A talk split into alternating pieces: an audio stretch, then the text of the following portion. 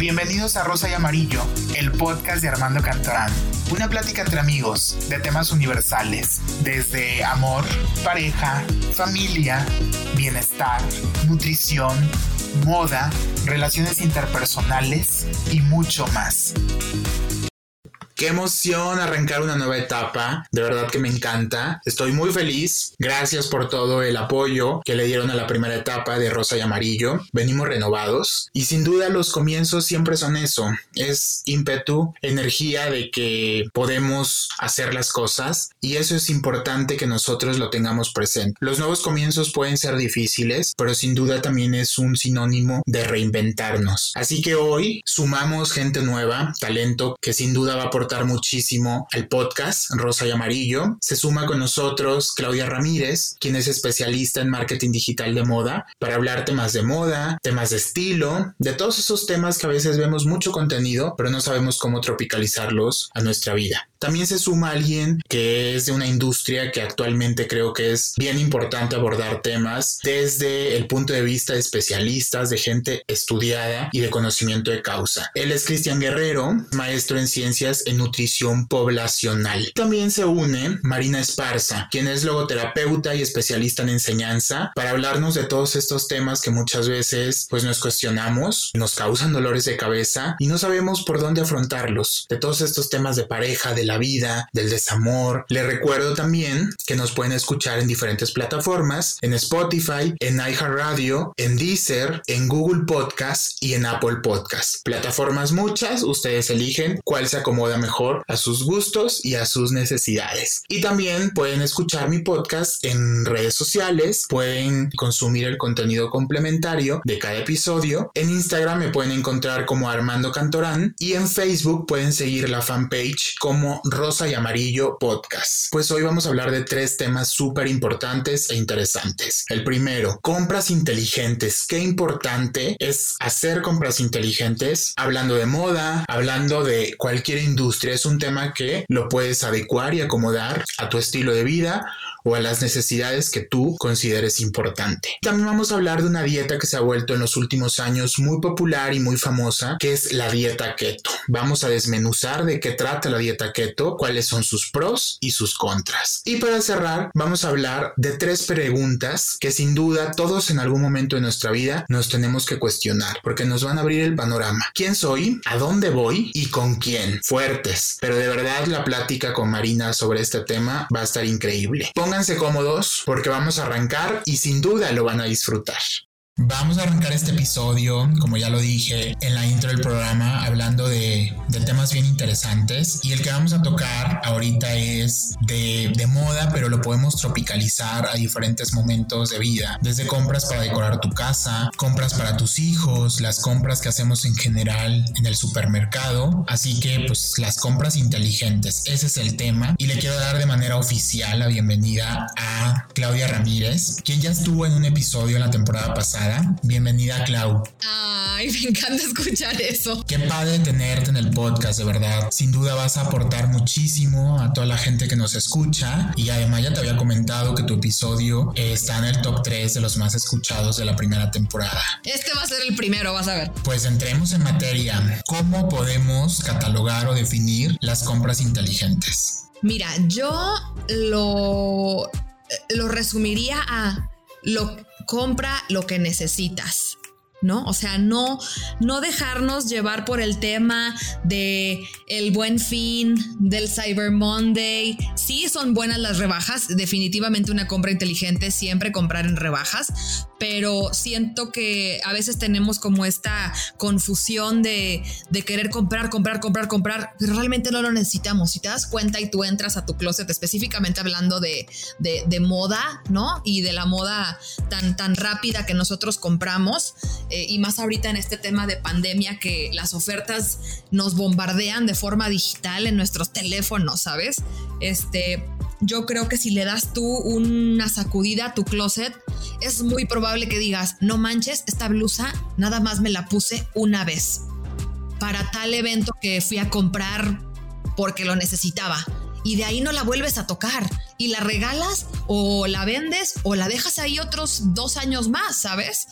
Entonces creo que la, forma de, de, catalogar cómo comprar inteligente sería para mí es comprar lo que necesites y lo que vas a usar. Porque además ahorita las compras en línea sí pueden ser un peligro porque no lo estamos haciendo, no las hacemos tan conscientes. Eh, pues te dices, lo compro con la tarjeta, lo voy pagando y demás. Y lo haces de manera como, pues con este rollo como de un poquito hasta como de ansiedad porque no lo analiza realmente si lo necesitas. Sí, yo creo que también este tema, bueno, la verdad es que la tendencia es de ahora de quedarnos en casa y ya no salir tanto, como que piensas en retrospectiva y dices, no manches, realmente no lo necesitaba. O ahorita que estamos encerrados en casa, pues no necesito este nuevo vestido, ¿no? Porque no voy a, no voy a ir a eventos o no voy a salir. Entonces, creo que sí es una buena, una buena llamada para despertar nuestra nuestra mente consumista, ¿no? Y de solamente consumir lo que nos va a, hacer bien, ¿no? Tanto como la ropa, como el súper, ¿no? Cualquier cosa. ¿Qué opinas de las personas que cambian de closet o de mucha ropa cada temporada que de acuerdo al otoño, al invierno, primavera y más? Yo creo que nunca va a haber, o sea, el decir una tendencia creo que es como algo, este, meramente publicitario para que las marcas nos, nos bombarden más y tengamos en la cabeza de cambia tu closet, compra más, este verano, este invierno, este otoño, esta primavera, ¿no? O sea, sí entiendo que debe de haber un cambio de temporadas porque al final la moda es un negocio y también el diseñador o la marca debe de estar en constante transformación. No te va a vender una misma blusa blanca todos los años, todo el año.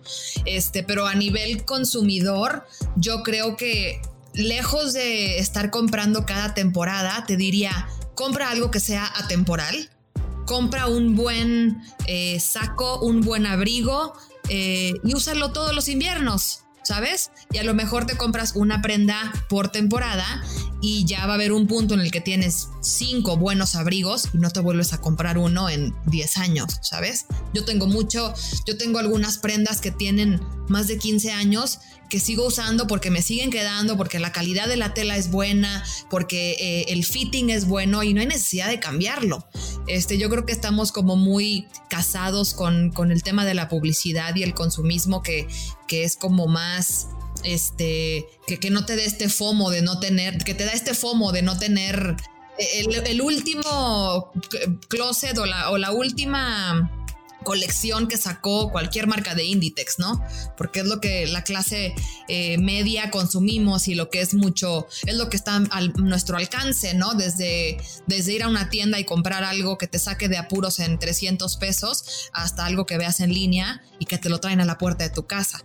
Yo creo que la gente que, que, que, que consume eh, temporada tras temporada es porque tiene mucho dinero y porque tiene un closet enorme, ¿no? Que le quepa literal Ahorita también es súper importante tomar en cuenta que mucha moda está volviendo. Prendas o accesorios que quizás en los años 80 y 90 fueron icónicos, pues bueno, están volviendo. Así que se vale volver a sacar ropa que quizás tenías ahí guardada o del closet de tu mamá o de tu abuelita y pues darle una nueva vida y además aquí también estamos apoyando a otros pues a otros factores como es el medio ambiente, a reciclar y demás aspectos. Claro, ahorrar energía, ahorrar agua, sí, 100%. O sea, yo creo que esas compras fugaces eh, a veces no son las más inteligentes, sobre todo porque también pasa muchísimo cuando entras a una tienda o ahorita que estamos comprando en línea, es como lo compras pero te llega y no te queda al 100% bien y que no te siente bien y que no te convence, entonces dices, bueno, pues ya me lo compré, ya ni modo y lo cuelgas y ahí lo dejas. Y realmente eso no fue una compra inteligente porque pues desde el, desde el principio eh, no te quedó al 100% y como que dudaste, ¿no? De, de, haberlo adquirido. Entonces creo que es una forma de, pues de desperdiciar tanto el dinero como la ropa tal cual, ¿no? Como la prenda en sí. Claro, o este tema de lo voy a comprar aunque no me convence piensa.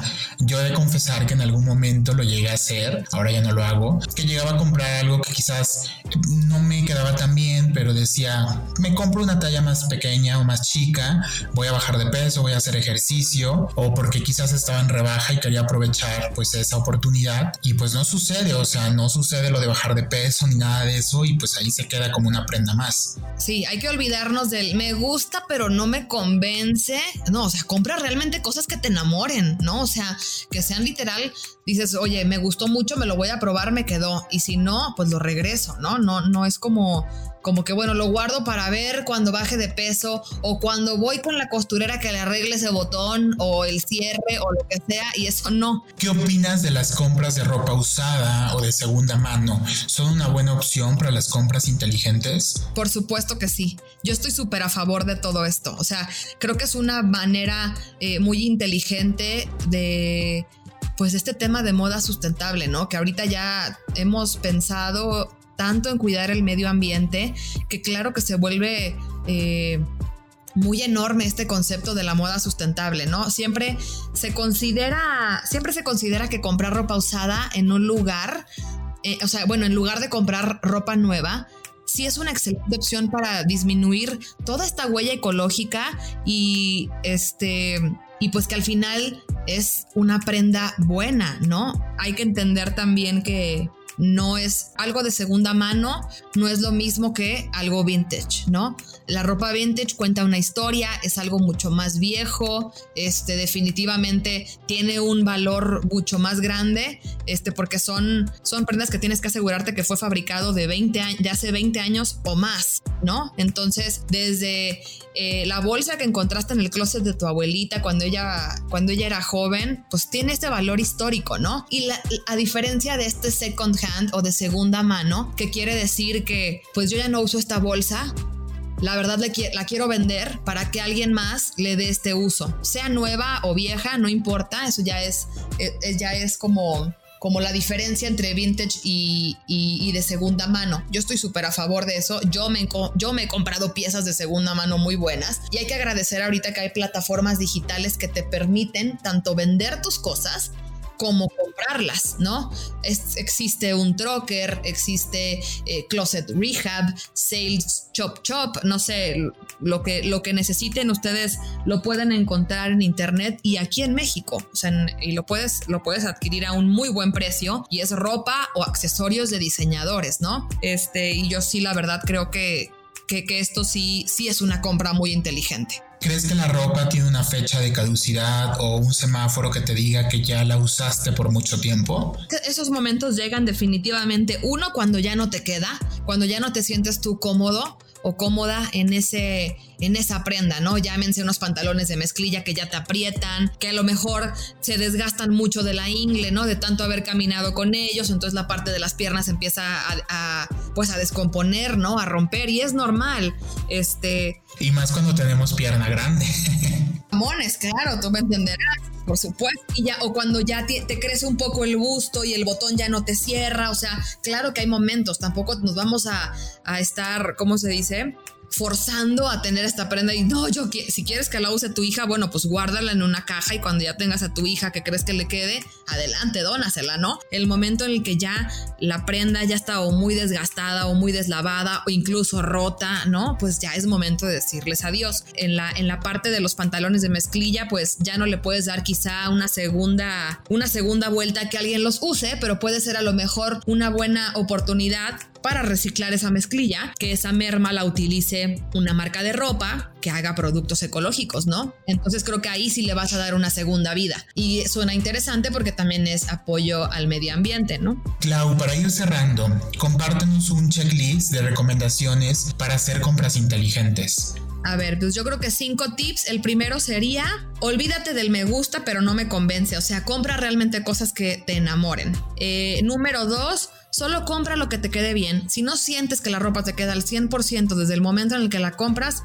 después no la vas a usar, ¿no? No te vas a sentir cómoda usándolo. Mi tip número 3 sería tómalo o déjalo o vuelvo a tomar. Esto me refiero con a todos nos pasa. Entramos a, una, a nuestra tienda favorita y en los primeros cinco segundos vemos una prenda que nos super fascina, nos acercamos, vemos el precio, pero decimos, ah, no manches, está mucho más cara de lo que imaginamos. Entonces, bueno, si no te alcanza, déjalo. O si sí te alcanza, tómalo. Número cuatro, no pienses en el qué, piensa en el cómo.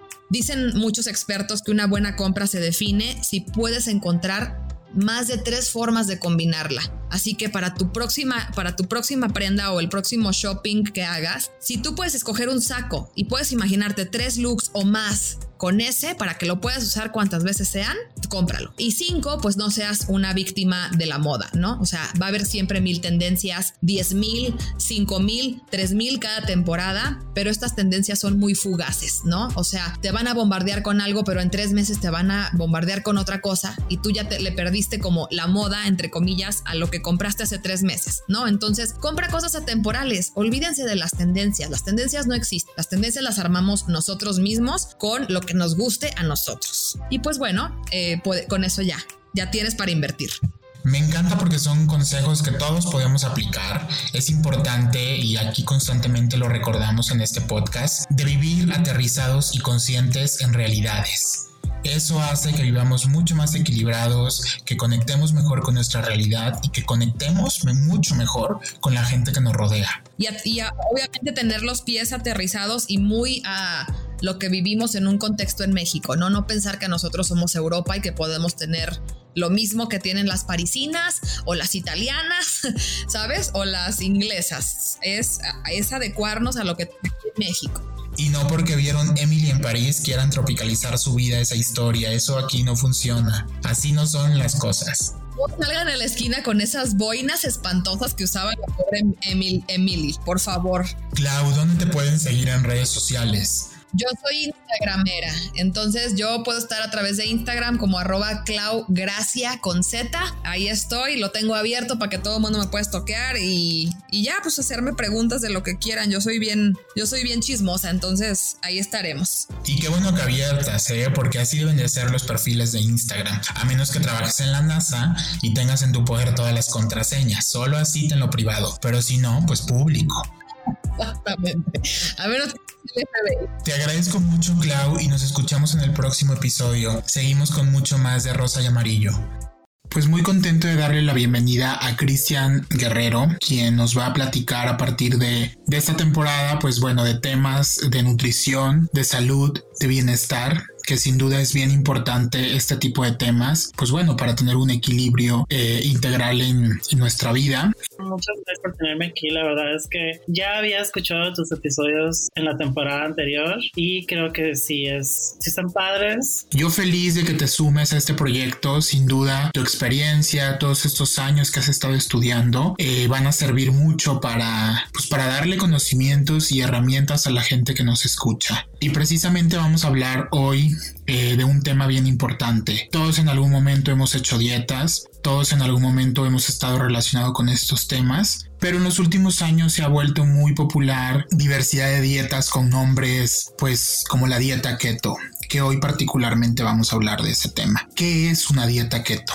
Sí, yo también he escuchado mucho, o sea, que la gente lo está, la está haciendo más seguido, como que se ha vuelto popular y así. Y la verdad es que sí creo que es muy importante como definirlo. Pero realmente, para empezar, una dieta es un régimen alimenticio o un plan de alimentación y este pues puede variar. Específicamente en la dieta keto lo que se basa es pues este plan de alimentación donde se disminuye la cantidad de carbohidratos que uno consume, aproximadamente son como el 10% de la, de la energía de las calorías proveniente de carbohidratos y se aumenta el porcentaje de proteína como aproximadamente el 20% y el resto es grasa. ¿Existe una sola dieta keto donde eliminas carbohidratos y elevas proteínas eh, y grasas o también puede existir donde solo eliminas carbohidratos y azúcares? Lo que pasa es que no se recomienda eliminar por completo los carbohidratos porque aunque lo estés disminuyendo, tu cuerpo los sigue necesitando. Y realmente sí sería muy complicado quitarlos por completo, porque casi todos los alimentos tienen carbohidratos. Aunque lo tengan en, una cantidad menor, lo, lo, hay. O sea, y la mayoría de los productos que tú compras en el supermercado contienen carbohidratos. Entonces, sí es complicado y pues sí tiene como sus repercusiones en dado caso de que se quiten al, al no sé, al mayor porcentaje que se pueda. De por sí 10% para mí se me hace una pequeña proporción, porque usualmente lo que se recomienda es que uno consuma como del 40 al 60% de carbohidratos. Ese es un dato bien interesante, saber que la presencia de carbohidratos siempre está presente en poco o, o en poco mucho porcentaje, pues en las compras que hacemos en nuestro día a día del supermercado. Normalmente en la dieta keto se maneja mucho la palabra cetosis. ¿Qué es la cetosis? La cetosis es una situación metabólica del organismo que se origina por el déficit en el aporte de carbohidratos, lo que induce el catabolismo de las grasas, o sea, quiere decir que se utilizan las grasas para ah, crear energía en el cuerpo. Entonces, al cuerpo destruir las moléculas de grasa, se generan estos cuerpos cetónicos, de ahí proviene la palabra como cetosis, de estos cuerpos cetónicos, que tiene una composición química similar a la, al alcohol. Y bueno, se descomponen estos cuerpos cetónicos y el cuerpo pues obtiene energía pues que utiliza el cerebro pues para todas sus funciones y el cuerpo en general. De ahí la palabra cetosis. ¿Funciona de la misma manera una dieta keto para cualquier persona o debe de existir la responsabilidad de un nutriólogo especialista de dar dietas personalizadas basada en requerimientos o eh, pues enfermedades específicas que tenga el paciente? No, la verdad es que yo creo que cada dieta tiene que ser personalizada, especialmente en este tipo de dietas, porque efectivamente, como lo mencionaste, no todas las personas pueden seguir este tipo de dieta ni las mismas proporciones de los, de los nutrimentos específicamente más para las personas que tienen alguna patología, como por ejemplo diabetes tipo 2, porque se ha visto que disminuye los niveles de hemoglobina en sangre, y también para las personas que tienen insuficiencia renal, porque justamente por esta cuestión de la cetosis, el cuerpo tiende a expulsar más cantidad de estos de estas moléculas restantes de, la, de la cetosis que había mencionado, que son los, los cuerpos cetónicos. Entonces, si una persona con insuficiencia renal hace esta dieta, la verdad es que se le va a complicar más la enfermedad, no la gravedad de la insuficiencia renal que tenga. Y también se ha visto que las personas que tienen alguna dislipidemia, como hipertensión, colesterol alto, triglicéridos alto, pues puede aumentar la densidad del colesterol en sangre. Por esta de, descompensación del consumo de carbohidratos. ¿Qué pasa cuando estás en dieta keto y quieres hacer ejercicio? ¿Si es recomendable? Sí, sí puedes hacer ejercicio, incluso yo lo he hecho. Bueno, más específicamente el ejercicio que se recomienda son pesas, que es un ejercicio anaeróbico, donde no se utiliza como la oxigenación en el cuerpo. Y lo que sucede es que pues el cuerpo utiliza estos cuerpos cetónicos para generar energía y al mismo tiempo pues uno va perdiendo grasa y lo hace más rápidamente. Igual también puedes hacerlo con cardio, que es los, son los ejercicios aeróbicos, pero se ha visto pues no sé que no te rinde de la misma manera la energía, especialmente cuando no son como en periodos muy prolongados, o sea, cuando la persona no está en dieta keto por, por muchos meses, por así decirlo. ¿Existe un tiempo que se determine como recomendable para que una persona eh, haga dieta keto o se puede vivir haciendo esta dieta? Pues mira, yo he conocido personas que ya tienen años haciendo dieta keto y dicen que se sienten muy bien, que tienen todos sus, todos sus parámetros nutricionales pues adecuados, pero lo que se recomienda es que sea como de dos meses aproximadamente, porque después de los dos meses uno ya no pierde la misma cantidad de grasa que lo hace cuando comienza la dieta keto. Entonces, más o menos lo que se recomienda si la vas a hacer es como de dos meses aproximadamente. Pero también depende del estado pues nutricional de la persona, porque también se han pues publicado artículos científicos donde dice que sí se recomienda, por ejemplo, en personas que tienen obesidad o sobrepeso y en las personas que tienen un IMC que es índice de masa corporal uh, saludable o dentro de lo adecuado, realmente no tiene un efecto tan, tan bueno como en los como en los otros casos. Ahora que tocas este punto, ¿cuál es el promedio recomendable del índice de masa corporal o IMC? Eh, y a partir de cuándo ya se determina que, bueno, ya estás como en un foco rojo de índice de masa corporal.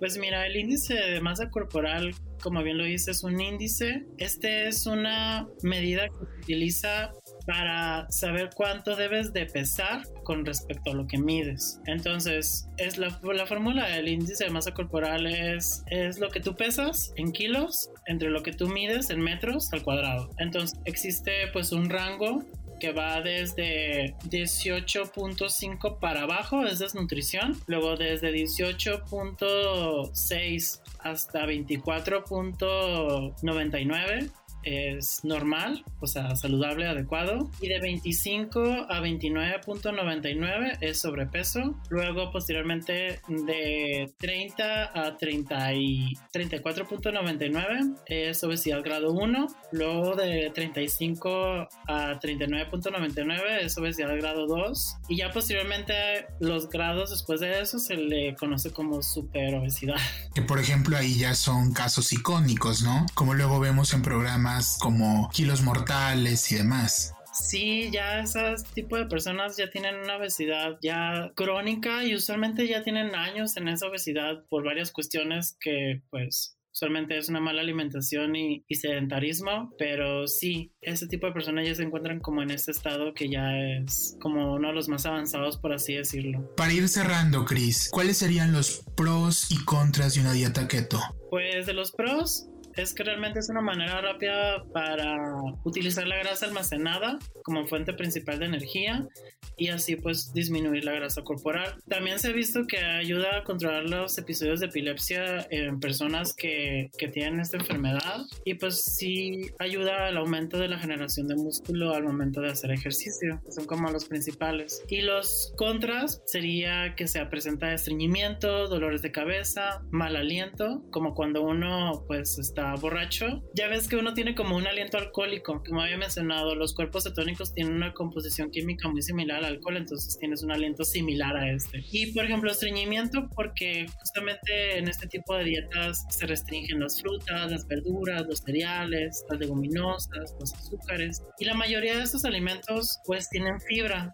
entonces si tú no consumes fibra, usualmente pues puedes desarrollar estreñimiento crónico o depende del grado, ¿no? ¿Con quién tiene que acudir una persona que quiera hacer ya sea una dieta keto en general, modificar o cambiar su, su estilo de vida, la alimentación y demás? ¿Con un nutriólogo, con un especialista o, o hacia qué camino debe guiarse? En este caso uno tiene que acudir con el nutriólogo. Un nutriólogo pues es el profesional capacitado para poderte guiar en cuanto a los planes alimenticios que existen y cuál es el más adecuado al que corresponden tus necesidades y dependiendo de las metas de cada uno. Entonces efectivamente pues sí hay que ir con el nutriólogo. Eso es bien importante. Siempre, y aquí constantemente lo decimos y es importante ser reiterativos, siempre busquemos especialistas, eh, personas preparadas en su, en su rama, con conocimientos, con experiencia, porque ahorita ah, con todo este rollo en las redes sociales, vemos que mucha gente quizás salió en un reality show y se volvieron Instagramers o TikTokers y empiezan a, generar eh, pues contenido recomendando tal cosa y demás, pero basado en quizás una necesidad de ganar seguidores, de, de vender alguna cuestión y no hay esta preparación realmente y este conocimiento de causa ante temas que pueden ser bien delicados vayamos con especialistas porque es bien importante cuidar nuestra salud y nuestro bienestar en general y no por esta urgencia de que quizás necesitamos hacer una dieta express o porque alguien que conocemos le funcionó tal cosa, pues no es así. Entendamos que cada cuerpo es diferente,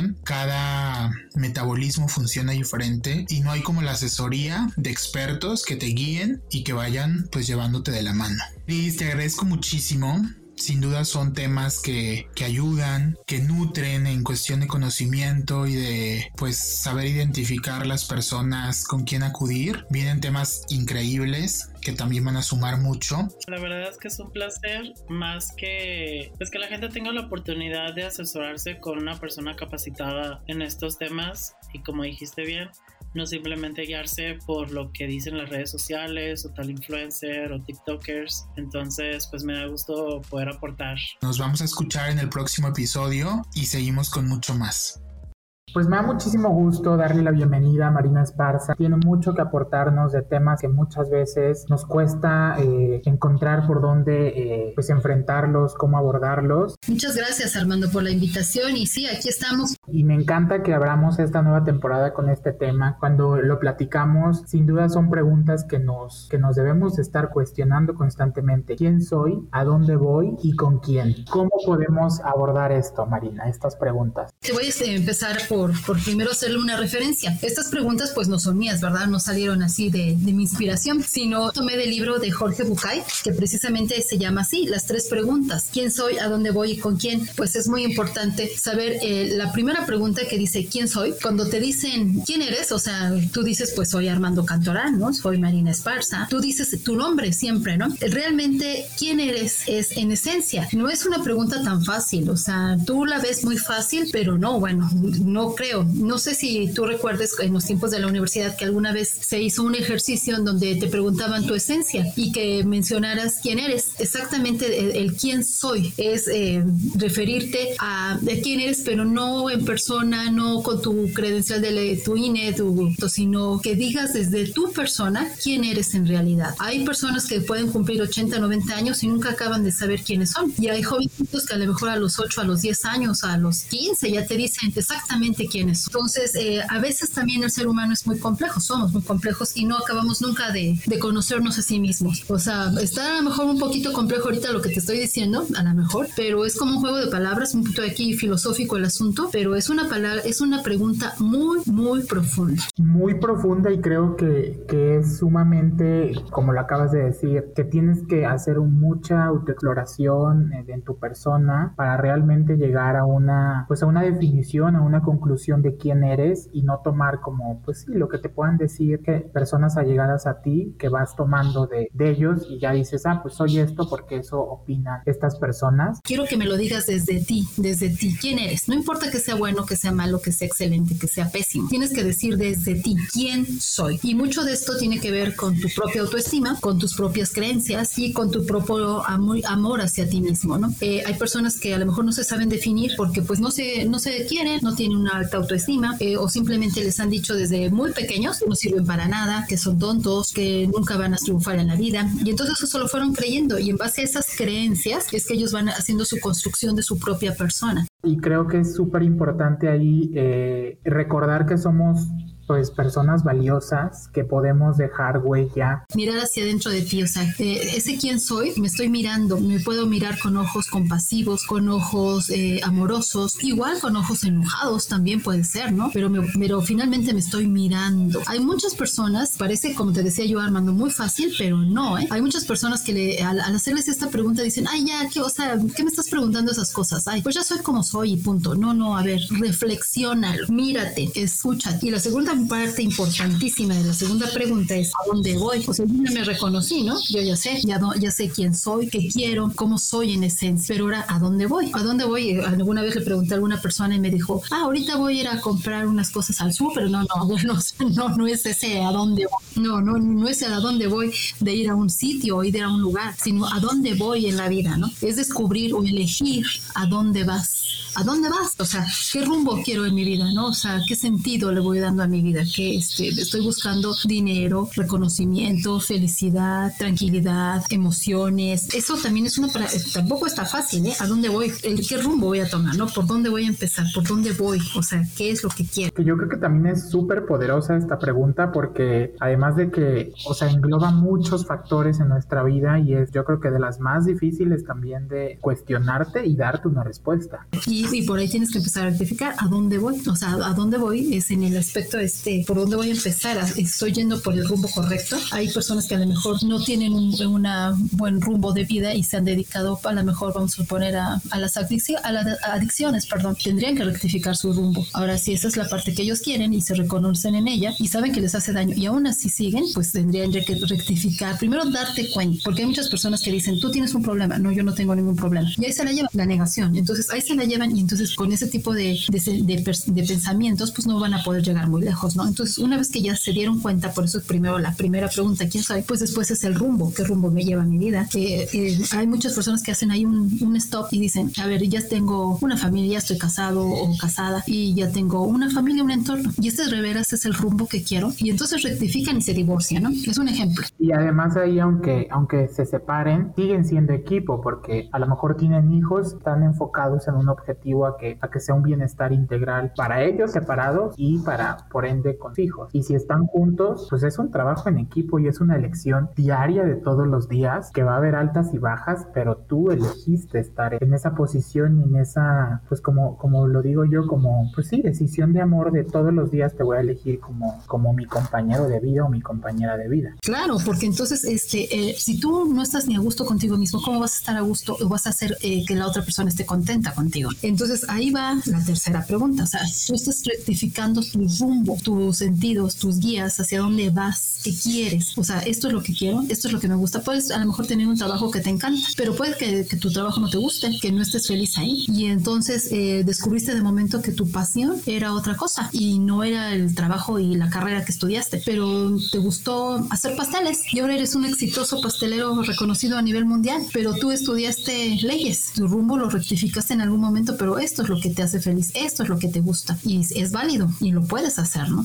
Hay miles de personas frustradas en el planeta, miles, millones yo diría, que, que no están en lo que les gusta, que no están en el rumbo que, que quieren, pero están ahí por, por necesidad, por costumbre, ya no hicieron otro, ya no, ni siquiera se preguntaron si estaban bien en ese rumbo o no, ¿no? Y hay quienes sí buscan esos, esos lugares, a, a dónde quieren ir, a dónde quieren estar. Y la pregunta más importante que viene aquí, ¿con quién? Regresando al ejemplo de, de la pareja, pues tú dices, ok, pues ya estoy casado, o sea, y tengo una familia, ok, bueno, pues ya estoy aquí y estoy con mi familia, está bien, ¿no? no tengo familia, soy soltero, soltera, y también quiero saber con quién, o sea, con quién quiero estar. A lo mejor me he rodeado de amigos desde que era niño y tengo un grupo de amigos, 10 amigos, que son mis mejores amigos. Pero llega un momento en que digo, pues sí, son mis amigos, los quiero, son como mi familia, mis hermanos del alma, pero ya no quiero esto, ahora quiero ir a otras expectativas. Entonces tengo que buscar con quién voy a estar, quién es realmente la persona y personas con las que me voy a rodear. ¿Con quién te vas a rodear, no? En tu, en tu día a día. ¿Quién quieres que haga equipo para que sume a tu vida? Entonces esas tres preguntas poderosas son, ¿con quién? Voy a decidir con amor, desde el amor tengo que decidir con quién quiero, es porque precisamente en, en ese, en esa,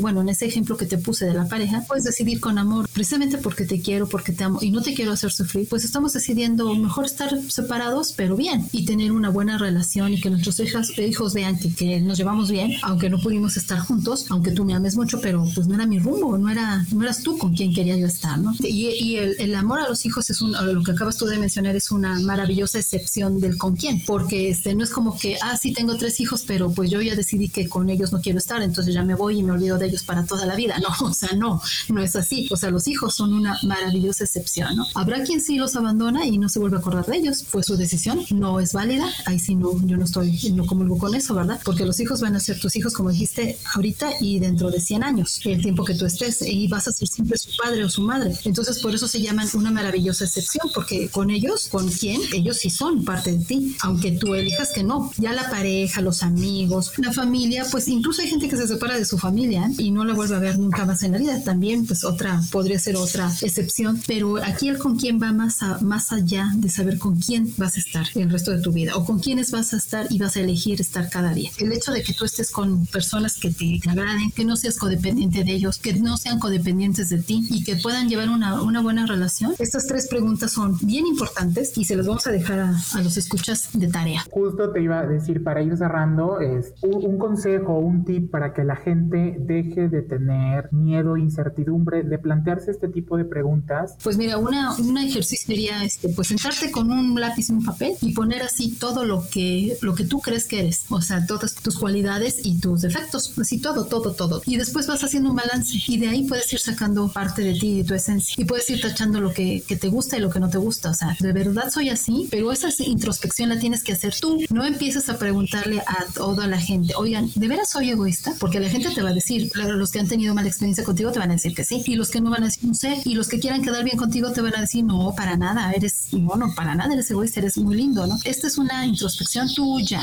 no de la gente. No te les va a llevar dos horas, a lo mejor una semana, a lo mejor se empiezan a confrontar y lo dejan por ahí tirado el papel, pero en el momento que ellos estén listos y decididos o listas, lo van a retomar y se vuelven a sentar y vuelven a poner el quién soy. Cuando ya tengan la pregunta quién soy, va a fluir de manera casi instantánea el a dónde voy y el con quién, porque entonces ya sabes quién eres y con eso vas a saber qué rumbo quieres, con quién quieres estar. Esa es la idea. Me encanta, pues ya nos quedamos con tarea, Marina. Me encanta que, estés en, en el proyecto y pues nos escuchamos en el próximo episodio con un nuevo tema.